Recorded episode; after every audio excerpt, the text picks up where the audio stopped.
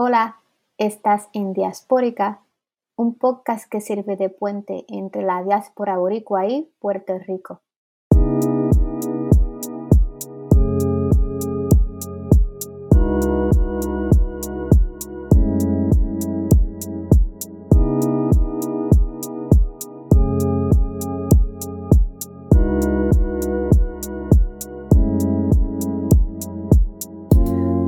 Quiero dar la bienvenida a Diaspórica al podcast, un podcast que tiene el fin de darle una voz política a la diáspora puertorriqueña. Para mantenerse conectados con Diaspórica puede ir a la página web diasporica.caproni.fm. Síganos en los medios sociales, en Twitter, arroba pr-diaspórica o búsquenos en Facebook. También estamos en Stitcher, Amazon Music, Pandora y Apple Podcasts. En el podcast de hoy vamos a discutir el tema de cómo podemos sobrevivir dentro de un Puerto Rico soberano, que es un tema que hemos hablado en el pasado aquí en Diaspórica y en el que se especializa nuestro invitado de hoy, Javier Hernández. Para continuar hablando de este tema, vamos a hablar sobre su más reciente libro titulado El triunfo del pitirre, de dictadura colonial a soberanía política. Así que Javier es autor de múltiples libros como Desarrollo y Prosperidad, El éxito económico de Puerto Rico soberano, y pueden seguirlo en Twitter en arroba brexitbook. Bienvenido Javier. Saludos Mary, eh, muchas gracias por la invitación y, y, saludos a todos los que están escuchando por la oportunidad. Saludos, saludos Javier. Quería comenzar hablando sobre tu inspiración para el título del libro, un título bastante peculiar. Eh, el triunfo del pitirre. Podemos también hablar de la otra parte de la dictadura colonial, la soberanía política, que es una extensión del título bastante interesante, pero quería empezar con, con el asunto del triunfo del Peter. ¿Qué, te, qué te inspiró para, nombrar el libro de esta manera? No, muchas gracias por la pregunta. Eh, ese título yo, yo ya yo lo tenía en mente hace, hace años, como yo creo en el 2019. Mm. este, título me, me, encantó, como, como que eh, Puerto Rico siendo como eh, representado por el Pitirre y, con la soberanía, para nosotros sería un triunfo lo, lo máximo que podemos lograr así. Y, me gustó como que lo pensé, el triunfo del Pitirre, y siempre lo tenía en, la mente para un futuro libro, pero lo, lo, puse, como, lo puse como en una gaveta por, por un tiempo, mientras saco otros libros y hice un, montón de otros libros y después tenía el tiempo para dedicarme a este libro, que, que para mí es como la, la secuela de, del libro original de Brexit. Es como la continuación de otras propuestas, otros planes y cosas que podemos hacer con la soberanía, pero que si lo hubiese puesto toda esa información en un libro como Brexit, el libro hubiese sido como 700 páginas. Y no quería poder hacer eso a nadie. Pero, pero eso no, porque el, original Brexit tenía muchas de las propuestas y cosas, pero había otras propuestas que yo tenía en mente, pero la tenía que poner al lado por, unos años, mientras que hacía otros libros, y después podías regresar a, terminarlo con el triunfo del pitirre.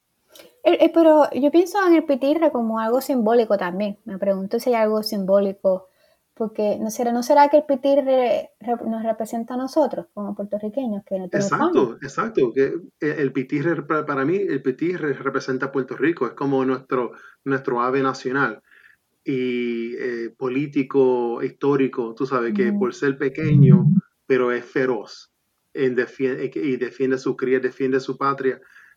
Eh, no importa si es un, un gigante, un águila, lo que sea, el pitirre pequeño tiene más, más valentía. Y para mí eso, y también eso se ve en la, literatura puertorriqueña, el, el, simbolismo del pitirre para representar a Puerto Rico. Y, yo utilizo eso mucho, incluso en, en la, la, portada, aquí tengo la, portada, hay un escudo que, que yo diseñé hace, yo creo que en 2012, 2012 2013, de, de que, que, tiene un pitirre para Puerto Rico. En vez de tener la, eh, la el cordero sumiso, de, España, tenemos un pitirre fuerte y, orgulloso. Oh, qué interesante. Bueno, eh, un, poco hablando de eh, el, tema más bien del, libro, que es sobre la soberanía, ¿verdad? Escuchamos mucho la queja de que los soberanistas y los independentistas no tienen un plan, ¿verdad? Que, puede ser una de las razones para escribir este libro, pero dinos eh, por qué la necesidad de escribir un libro sobre un plan para un Puerto Rico soberano. Muchas gracias. Buena pregunta. Eh, este libro, en, la, importancia del libro de, tener un plan y no solamente un montón de ideas que hacía a, lo loco, al garete, unas ideas que podemos hacer, pero algo bien estructurado. Y, es lo que muchas veces gente siempre se pregunta, mira, ¿dónde está el plan? Pues mira, aquí está un, plan. No, es, no tiene que ser el plan, otros pueden tener otros planes. Yo sé que hay otros eh, grupos puertorriqueños que tienen otros planes que son increíblemente buenos también. Yo sé que hay una organización, eh, Diálogo Soberanista, que tienen, van a sacar un, como yo creo que lo hicieron un libro eh, eh, sobre el país que queremos. Pues eso es un plan bien bueno. Yo, yo, yo lo vi, me encantó. tiene muchas, muchas buenas ideas y planteamientos. Y esa es la cosa, que hay planes, hay, hay, hay muchas propuestas, pero lo, lo, lo que no son pro independencia, pro soberanía nacional de Puerto Rico, siempre dicen que no hay. Pues los hay, pero ellos, no, quieren leerlo. Pues, es más fácil no leerlo y decir que no hay un plan que sentarse y leerlo y darse cuenta, ay Dios mío, increíble, Puerto Rico puede ser eso. Ay, yo no sabía eso. ¿Será que estamos pues en un estado de negación como puertorriqueños? Porque planes hay, pero lo más que escuchamos es que no hay plan. Pero ¿cómo es posible ser planes? Porque cuando yo escucho que las personas dicen que no hay plan, ¿cuál es el plan de ustedes? ¿Cuál es el plan de ustedes? Es como que quieren que en cinco minutos yo les responda esa pregunta cuando en cinco minutos no se la puedo contestar. Hay que sentarse a leer, hay que estudiar, hay que ir a un curso, no sé, hay que ir a seminarios, hay que hablar con otras personas que saben del tema.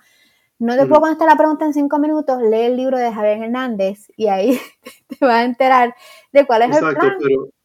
Pero, yo siento como que hay una resistencia a aprender esto. No, hay una resistencia.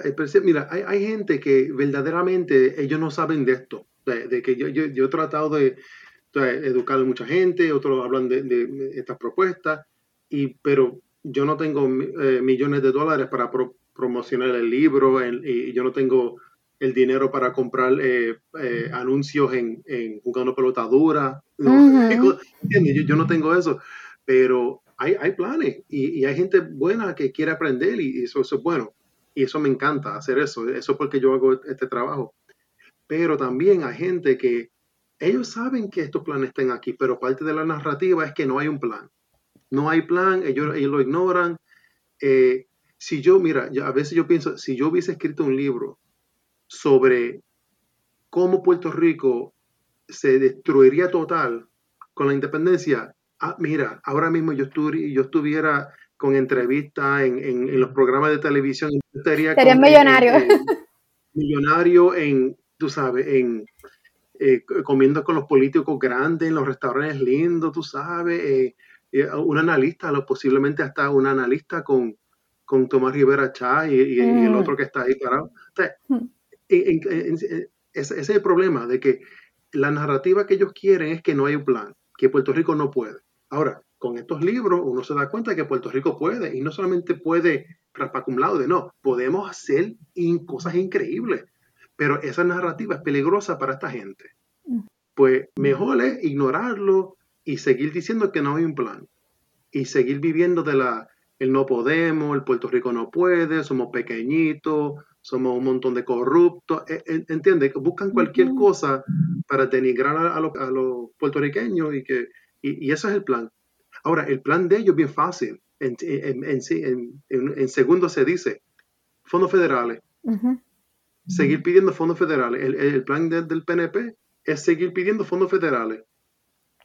Bueno, yo he preguntado a algunas personas, eh, oye, pero eh, ustedes hablan mucho de que ¿verdad? los independentistas y los soberanistas no tienen plan, pero ¿cuál es el plan de ustedes? Y no me pueden contestar la pregunta. La, eh, la contestan diciendo, bueno, anexando a Estados Unidos. Yo digo, pero ¿qué significa eso? ¿Cómo? ¿Cómo se come? O sea, que, ¿cuáles son los, qué pasa con la estructura del gobierno de Puerto Rico?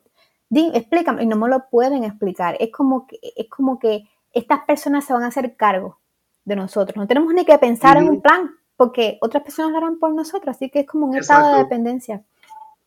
El, plan de ellos es fondos federales y también que uno está, ellos se creen que el puertorriqueño es tan inferior, tan, tan bruto, se creen que el puertorriqueño es tan bruto que nosotros no sabemos cómo autogobernarnos. Pues con la anexión no tenemos que preocuparnos de eso. Viene John Smith y, Ashley Johnson y, y, gobiernan Puerto Rico por nosotros y nosotros ahí sentados, tú sabes, porque somos unos brutos básicamente. Eso es lo que ellos piensan de nosotros. Y eso es triste, el liderato anexionista, no, yo no estoy hablando de todos los PNP, no, el liderato, porque hay muchos PNP, gente buena y, cosas así, pero, pero ese liderato, ellos viven del miedo de, de ser inferior y se creen que con la estadidad todo se resuelve porque los fondos federales y, John Smith eh, brega y, va a resolver todos los problemas. Cuando ya sabemos que eso no es, ni remotamente verdadero, ni, va a ocurrir. Pues vamos entonces a desmantelar un poquito, o bastante, vamos a desmantelar un poco ese discurso de que nosotros no podemos, hablando un poco del libro. Así que yo, yo dentro de lo que, lo que has hablado, pues eh, eh, tu posición es que tú entiendes que Puerto Rico sí puede prosperar y ser un país exitoso bajo la soberanía. Y en el capítulo 2 del libro hablas de un listado de propuestas para que un Puerto Rico soberano tenga éxito. Así que nos puedes dar como de forma resumida cuáles son esas propuestas. Claro, eh, ahora, claro, hay, hay, hay muchas, muchas propuestas, pero para hacerlo bien conciso, eh, yo, si, si tuviera el, el, mando de, del gobierno eh, dentro del, del, primer año, yo básicamente trataría de establecer un servicio civil eh, meritocrático. que ahora mismo Puerto Rico no existe. Es increíble. El gobierno federal y los estados tienen un servicio civil para que no entre ninguna batata sin, sin, educación para ocupar jefes de agencia y cosas así. En Puerto Rico ya, ya, sabemos cómo funciona eso. Uno, uno pone tres pasquines para el PNP y de momento ganan y, ahora tú eres jefe de una agencia. y no sabes ni cómo funciona la agencia ni, ni, nada, tú sabes. Pues tener un servicio civil de mérito. Y eso es algo muy importante. Eh, la segunda es reformar la ley electoral, también tener un código de derechos humanos y civiles, algo bien establecido, porque ya, ya sabemos que tenemos un historial en Puerto Rico de violaciones de los derechos humanos, civiles y la persecución política y todo eso. Y la ironía es que lo que hacían todas esas violaciones de derechos civiles son lo que hablan mucho de democracia en Puerto Rico. Y esa es la, ironía. Hablan mucho de democracia, pero no les gusta mencionar cuando, tú sabes, eh, perseguían y, criminalizaban a, la posición política. de, eso no quieren hablar. También eh, eh, establecer otra vez lo, de la unicameralidad en Puerto Rico. Eso y, hacer varios cambios en, el gobierno de la administración. Fomentar varios incentivos a las empresas de Puerto Rico, no solamente a los a los, americanos ricos que vienen y cosas así, o, cualquier extranjero que, que venga. Como la ley 2022.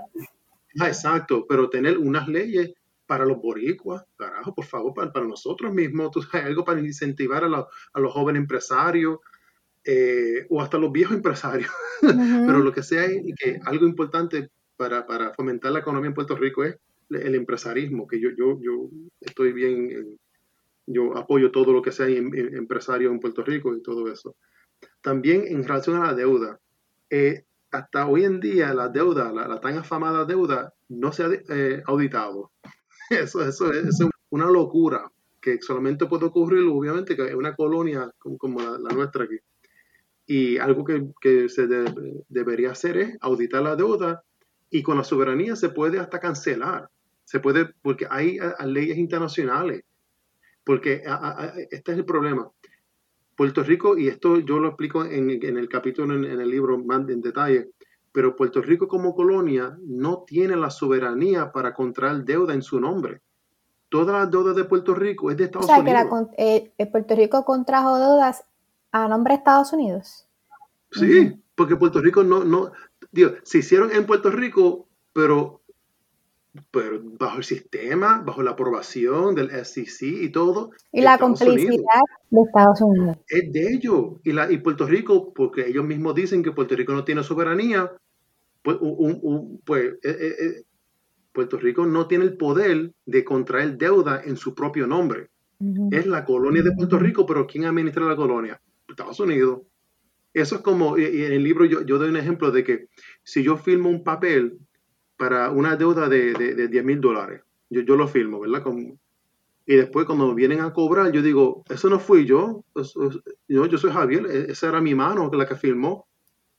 No, pero la mano mía es, parte de mi cuerpo. ¿Entiendes? yo, no puedo decir que ahora tienen que cobrar a la mano mía por, por, por, haber filmado el papel ese. Pues todas las deudas de Puerto Rico, literalmente, técnicamente, es de Estados Unidos. Pero están obligando a Puerto Rico a pagarlo. Y eso con la Junta, promesa y todo, están obligando a Puerto Rico a pagar las deudas que primero no se ha auditado, pues no sabemos quién, quién, se benefició, hay, deuda ilegal ahí metida.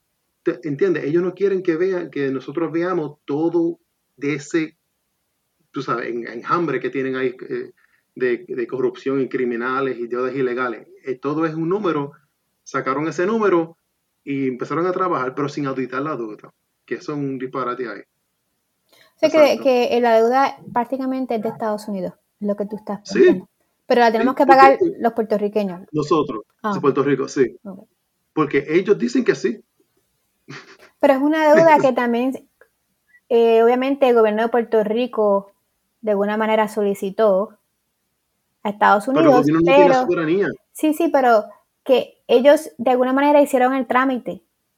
De alguna manera, bla, pero eh, la razón por la cual tuvieron que hacer eso es por el tipo de gobierno impuesto en Puerto Rico, que no le permite un desarrollo económico para poder eh, costear eh, los gastos del gobierno de Puerto Rico.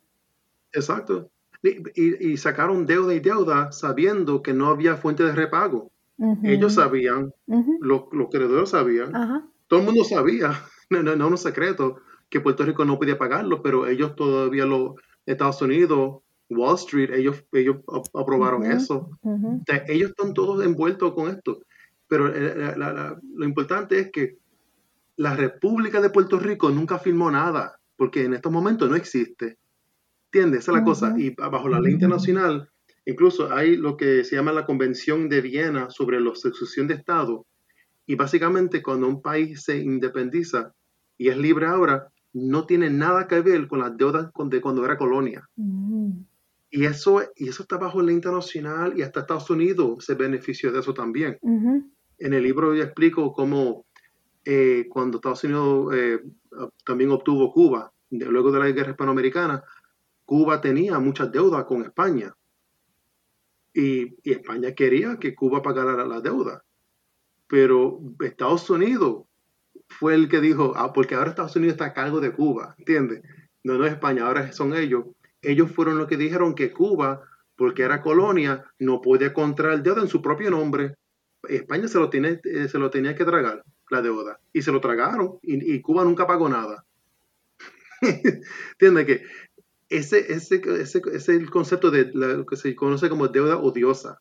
Es una deuda que se hace bajo elementos bien ilegales, donde un dictador o un gobierno despótico hace una deuda pues el pueblo como tal no merece pagar esa deuda. E, ese es el, planteamiento legal de Pero es interesante cómo el gobierno de Puerto Rico, la élite colonial y eh, los líderes eh, bipartitas insisten que no, porque es que hay que pagar la deuda, esa, hay que ser responsables y pagar esa deuda. Y es como que están tan convencidos, o al menos eso es lo que transmiten, un convencimiento de que eso es lo que moralmente el pueblo de Puerto Rico debe hacer. Es lo, como que es un asunto de integridad y moral que los puertorriqueños pagamos una deuda, pero, pero, pero no se, no se cuestiona cómo fue que se contrajo esta deuda. Eh, eh, y ellos no quieren que uno piense o pregunte sobre eso. Fíjate cómo el tema de deuda odiosa jamás entra en la conversación porque ellos quieren que uno no hable de eso y hable solamente de que hay que ser responsable y pagar la deuda. Pero ¿qué pasa si esa deuda no es tuya? yo, yo, yo, yo, no quiero pagar la deuda de, Zimbabue o la deuda de otro país, ¿me entiendes? Pero en Puerto Rico es, es, el problema de que pagamos una deuda colonial, ese es el, el problema, una deuda colonial que Puerto Rico no tiene soberanía, supuestamente no tiene soberanía, pero, pero, pero, pero para esto sí tiene soberanía. hablamos, hablamos de Puerto Rico como si fuese un país soberano cuando hablamos de la deuda. De la deuda, exacto. Pero, pero, pero, para eso sí, para eso somos soberanos, pero para todas otras cosas, para beneficiar a Puerto Rico, no, eso es colonia. Pero, no, pero mira, eh, la República de Puerto Rico es la única que puede contraer deuda en el nombre de Puerto Rico. ¿Cómo entonces sería Puerto Rico un país, o sea, dentro de Puerto Rico soberano, cómo nos podemos liberar de la deuda? Pues, eh, pues primero, primero tendría que ser eh, en las negociaciones con Estados Unidos para la transición hacia la, independencia o la soberanía, liberación en cualquier modo soberano.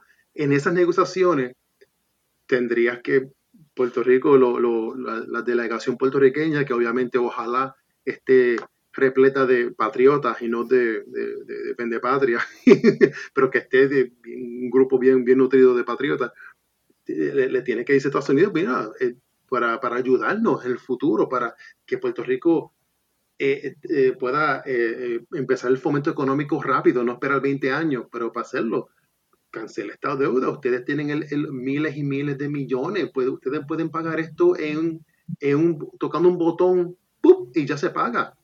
Y es deuda tuya.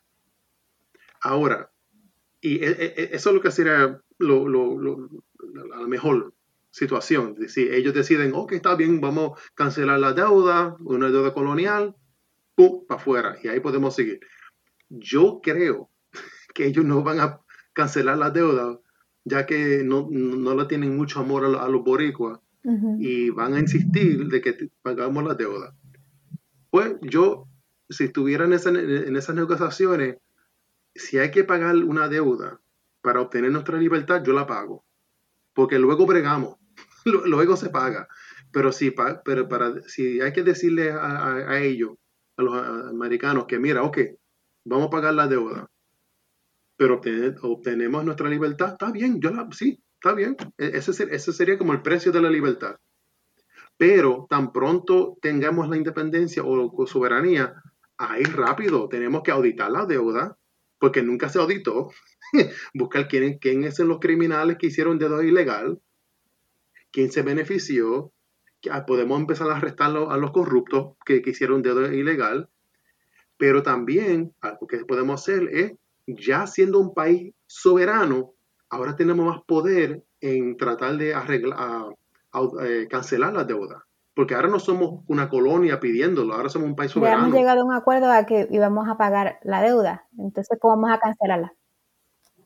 No, pero, eh, eso es lo que uno dice ahí. Uno puede decir, mira, sí, que vamos a pagarla y lo que sea, se cancela, pero lo, lo podemos bregar porque ya siendo un país soberano, podemos ir al Banco Mundial, al IMF, al Banco eh, latinoamericano, ¿entiendes? Hay muchos sitios que no puedes refinanciar la deuda a mejores intereses o, cosas así. Pero como colonia ahora no pueden, Puerto Rico no puede hacer eso. Puerto Rico no puede ir al IMF o, otros bancos regionales y tratar de refinanciar esa deuda o, disminuirla. Con soberanía podemos hacer esas cosas. También, algo que también yo menciono en el libro, se puede hacer una conferencia de Estados Unidos, la gente de los grupos de Wall Street y cosas, y tratar de hacer una conferencia, mira, ¿qué, qué, podemos hacer para disminuir esta deuda? Y eso mismo hicieron los americanos con Alemania. Luego de la, de la Segunda Guerra Mundial, eh, la nueva República de Alemania, de Occidental, la República Federal de Alemania, contuvo, se quedó con las deudas de los nazis. Y eran un montón de millones que la nueva República de Alemania ahora está cargando una deuda de los nazis que, se contrajo durante el periodo de Hitler. Pero, pero luego Estados Unidos, Inglaterra y otros países hicieron una, una conferencia y le bajaron la deuda bastante para ayudar a Alemania a progresar económicamente. Esas son cosas que se basen con soberanía, podemos hacer esas cosas. Como colonia, estamos como ahora pidiendo limosna sobre bueno, pero entonces yo me pregunto, dentro, como, como país soberano independiente, vamos a ser un país independiente dentro de, en relación a otros países que tienen mucho más poderío y que son racistas y que a los países latinoamericanos o ciertas regiones los tratan con más desventaja y no les dan tanto beneficio como a otros países europeos o blancos, dominantemente blancos. Entonces yo me, me pregunto si eso va, va a ser también algo con lo que vamos a tener que lidiar. Un país latinoamericano, caribeño, eh, en, términos del racismo que, y, la, y la discriminación con las que se nos va a tratar para poder solucionar este asunto de la duda una vez seamos independientes o soberanos. Sí, no, no, y, ese asunto trasciende no solamente la deuda, pero en política y económica y cosas. Eso, la República de Puerto Rico va a existir y, de momento está en el mundo real de relaciones internacionales que tenemos que rápidamente tener, eh, montar un, cuerpo diplomático, empezar a tener la embajada, empezar a, adiestrar a, a puertorriqueños y puertorriqueñas para ser diplomático, ¿Entiendes? Hacer todas esas cosas para que enviar a esta gente a otros países para representar los intereses puertorriqueños, económicos, políticos, culturales, todas esas cosas. Claro, siempre va a haber gente en otros países o hasta por Estados Unidos que nos van a mirar de menos. eso, son los boricuas, olvídate de eso. Está bien, que, que piensan eso, pero nosotros vamos a echar para adelante. Hay que tener ese, ese espíritu de que vamos a echar para adelante, van a ver los obstáculos, bregamos como lo podemos bregar y seguimos adelante. No, no, no, no, no tratar de estar como, ah, no, nos van a hacer esto, van a hacer esto. ¿Quién sabe? yo, yo, yo, ojalá que no hagan nada.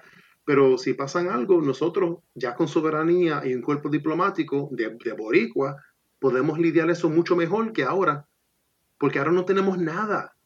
¿Entiendes? Nada, nada. Y con soberanía Puerto Rico puede ser un líder en la región caribeña podemos ser miembros de CARICOM, la Asociación de Estados Caribeños, la CELAC. Hay, tantos grupos que Puerto Rico puede ser un miembro bien importante.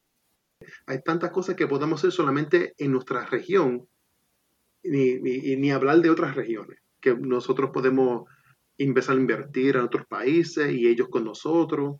Todo eso se, se, puede lograr. Sí, y a la misma vez traigo este aspecto de la desigualdad porque yo pienso que también es importante tener eso claro en términos de con lo que vamos a tener que bregar o luchar a nivel internacional y, que podamos entonces a partir de eso ya tener como unas estrategias de lucha, ya sea de lucha para poner presión a nivel internacional y, y a nivel diplomático.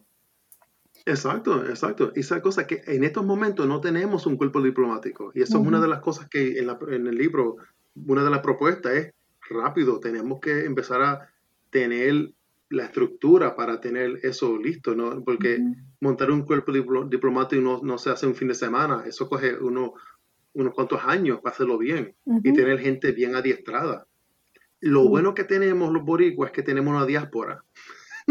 Yo, también en Puerto Rico hay mucha gente educada en, relaciones internacionales, yo conozco unos cuantos ya, pero también tenemos muchos boricuas en la diáspora que tienen eh, eh, maestría en relaciones internacionales, tienen experiencia internacional, que ellos serían ideal para ser nuestros embajadores y, cónsules y tú sabes, todo eso.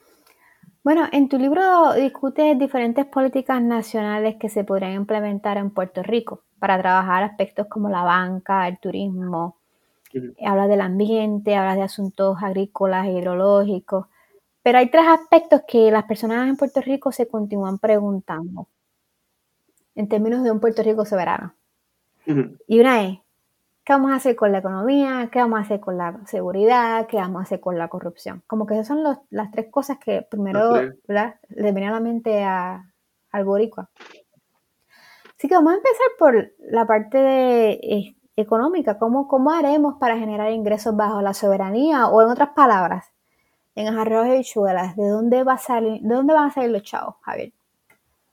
Los chavos van a salir de Puerto Rico por fin tener el poder de controlar su propia aduana y, tener la, política de tener el control de su propia economía. Y, ya, con eso eh, abre el mundo de oportunidades y acceso a mercados mundiales y todas esas cosas.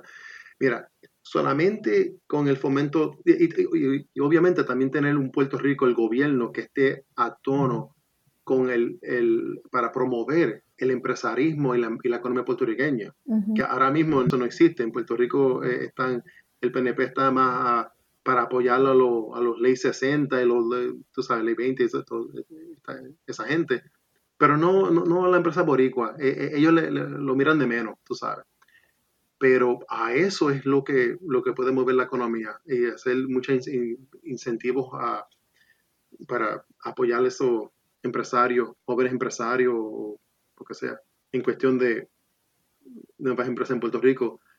Eh, yo pensaría que además de eso, tendría que hacer como un nuevo un enfoque. El gobierno tiene, ahora mismo el enfoque no es traer tú sabes, Cheeseburger, Wendy, McDonald's, y se creen que eso, eso es progreso económico. Tú sabes, no, es traer la empresa, de, fomentar lo que ya está en Puerto Rico, ayudarlo, fomentarlo para que pueda crecer, emplear más, más boricua, pero también traer talento y tecnología de afuera para que hagan como, eh, que sean como empresas mixtas, como joint venture en Puerto Rico, y eso apoya, apoyaría mucho la economía y el conocimiento en Puerto Rico y la, manufactura, la exportación, todo eso. Y, eso, eso lo podemos hacer. es que el problema es que en, el Departamento de Fomento Económico en Puerto Rico hay, hay tristemente hay muchas batatas políticas están allí y no hay economistas. Tienen eh, un, señor panadero, eh, Sidre, eh, encargado de, fomento económico, pero ignoran a todos los economistas que, tienen doctorado en Puerto Rico, eh, porque son boricuas, tú sabes, pero, pero viene uno que es PNP y rápido, ah, mira, eh, eh, él, sabe, él sabe, porque él, tiene una empresa de, de, pan sobao. Pues a ese vamos a ponerlo como jefe de toda la el andamiaje político económico de Puerto Rico, porque el pan sobao es rico, tú sabes, eso mm. es ridículo. Eh, en cuestión de la economía en Puerto Rico soberano, lo importante es tener el poder de la aduana. Con la aduana, ahí controlamos y Puerto Rico puede recaudar mucho, mucho dinero para el, para el gobierno. Mucho.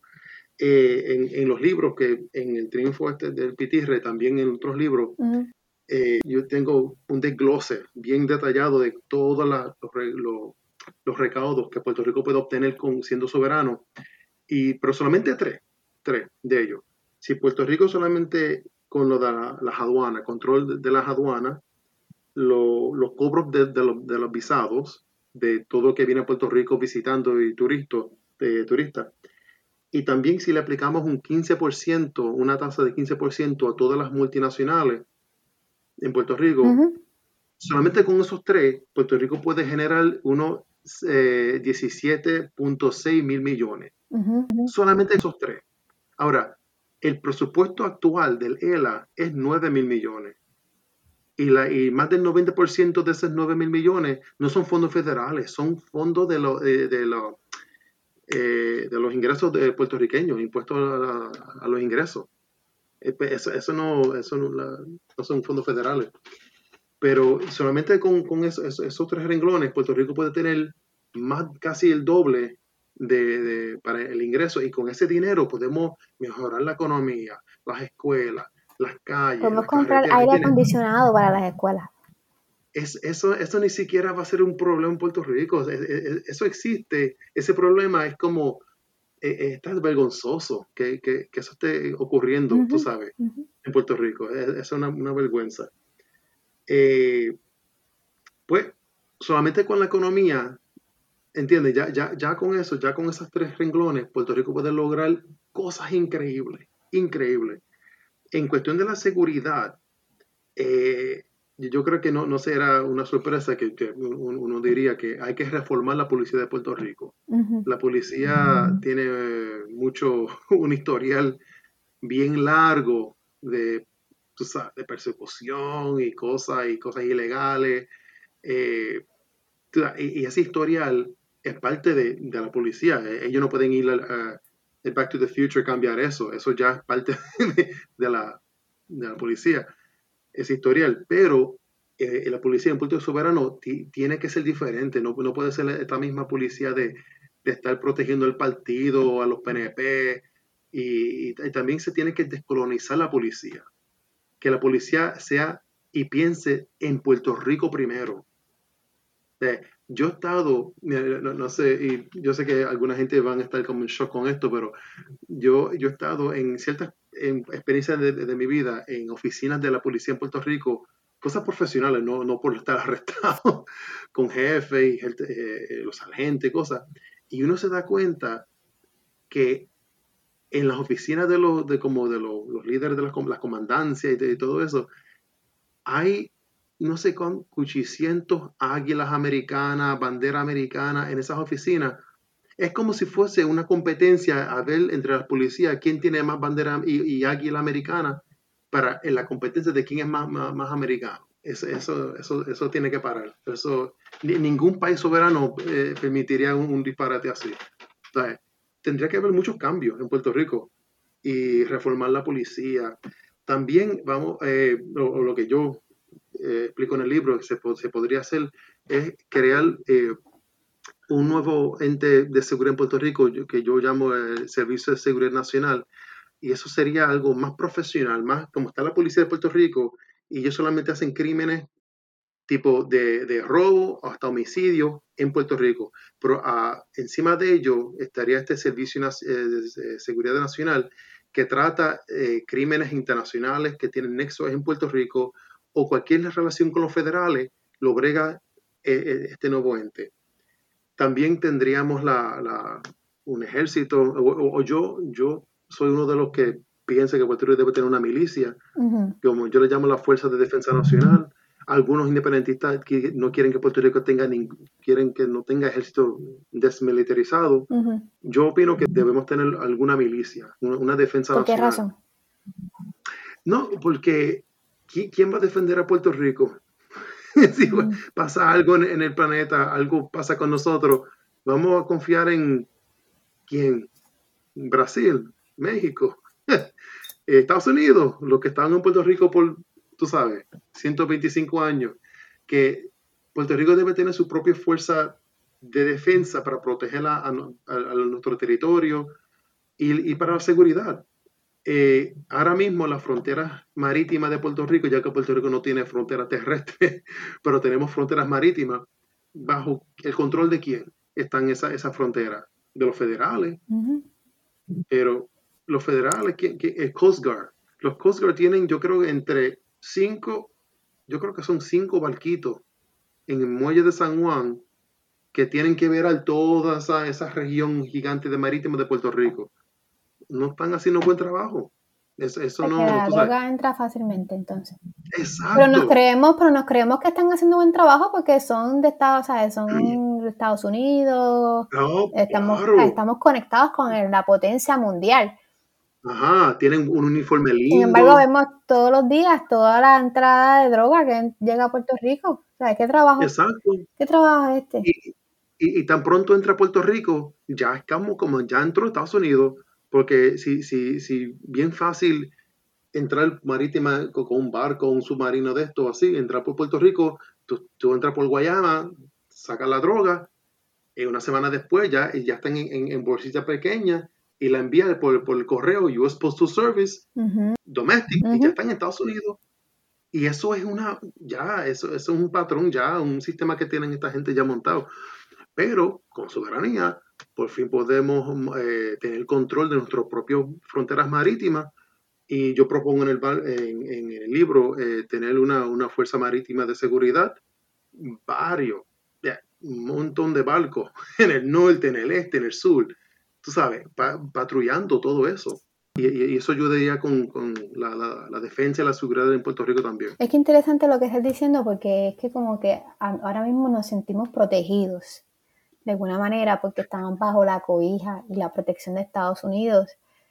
Y es como, yo pienso que es como una, una fantasía, vivimos una fantasía porque realmente vemos toda la criminalidad y todo relacionado a la droga en Puerto Rico. Y, bueno, no nos cuestionamos esa, esa contradicción entre pensar que estamos protegidos bajo el manto y la cobertura de Estados Unidos. Eso por un lado. Y lo otro, toda la criminalidad que hay en Puerto Rico.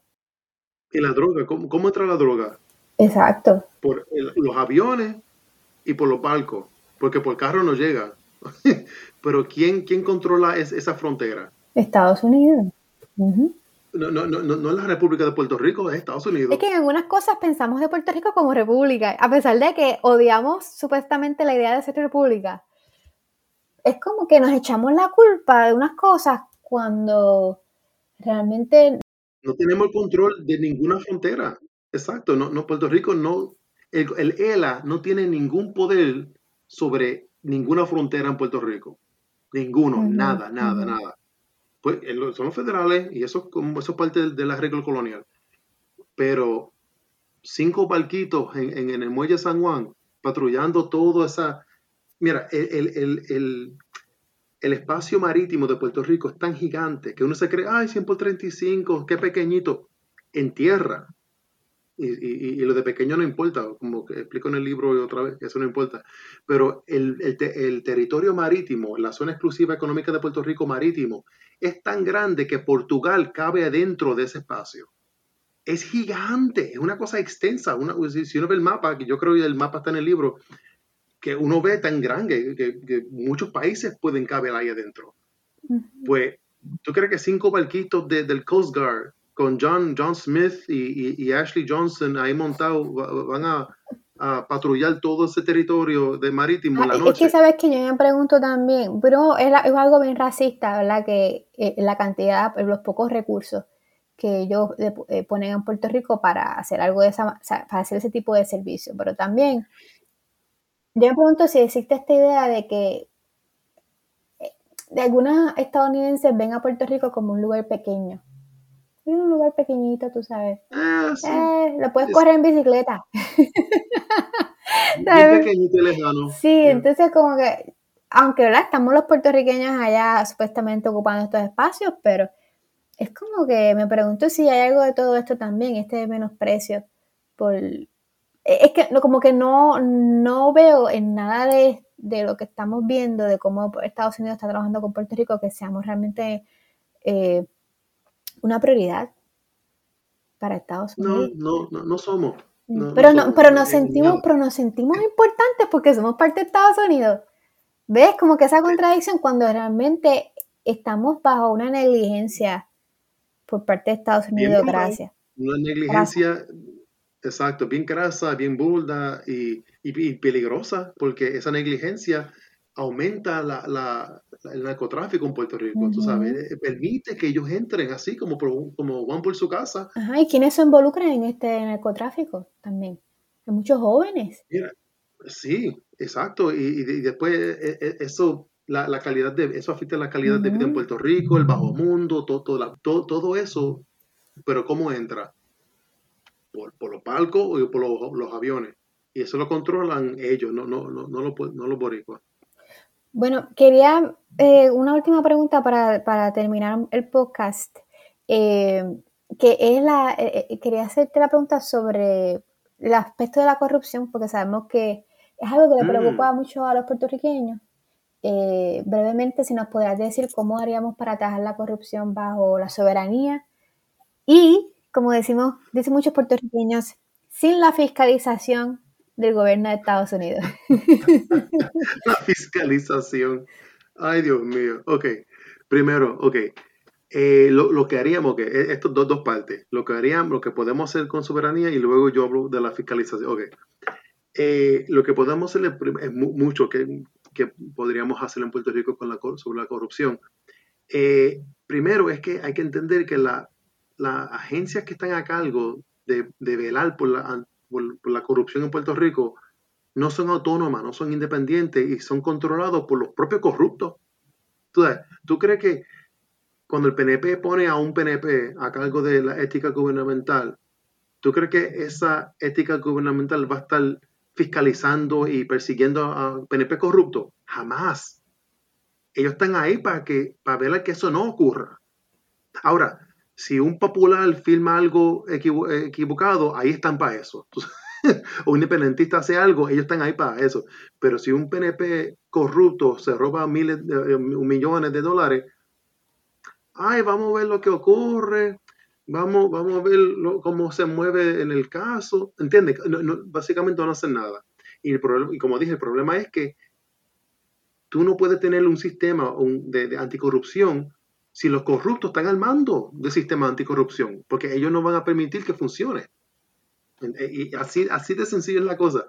Al reconocer eso, es tener eh, la agencia anticorrupción, eh, lo que se puede hacer como darle autonomía institucional, donde el gobernador o alguien político no, no sea el que escoja el liderato de esa agencia que sean profesionales de mérito, de servicio civil, meritocrático, ¿entiendes? Son profesionales y, si hay una investigación, el gobierno no puede ir, mira, tú sabes, guarda eso, no pueden hacer esa, otra ¿Y, ¿Y, cómo se le da esa autonomía entonces a, esa institución anticorrupción? Pues, pues, pues, básicamente que, eh, que el pueblo, por, ejemplo, esto es un ejemplo, hay varias formas que se puede lograr, pero una que me gusta es que en las elecciones el pueblo coja por la elección, por, por voto, quién va a ser el, jefe de, ética eh, gubernamental.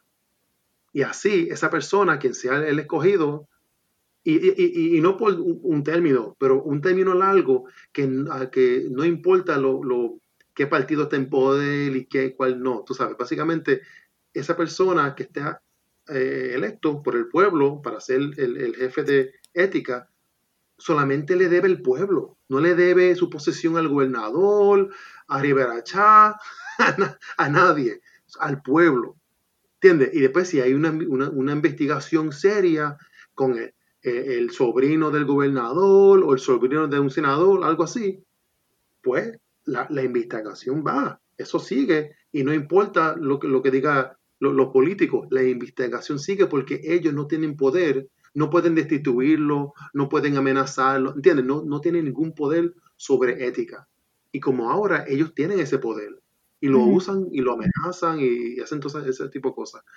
O, además de eso, algo que yo eh, explico en el libro, lo, lo, que yo propongo es, además de ética gubernamental, darle ese poder, es crear otra agencia que yo, yo, llamo la Oficina de Integridad Pública. Y esta idea yo, la, me, la, me la robé de, Singapur. ellos tienen, además de su seguridad nacional y todo, policía regular, ellos tienen una policía solamente dedicado a la anticorrupción.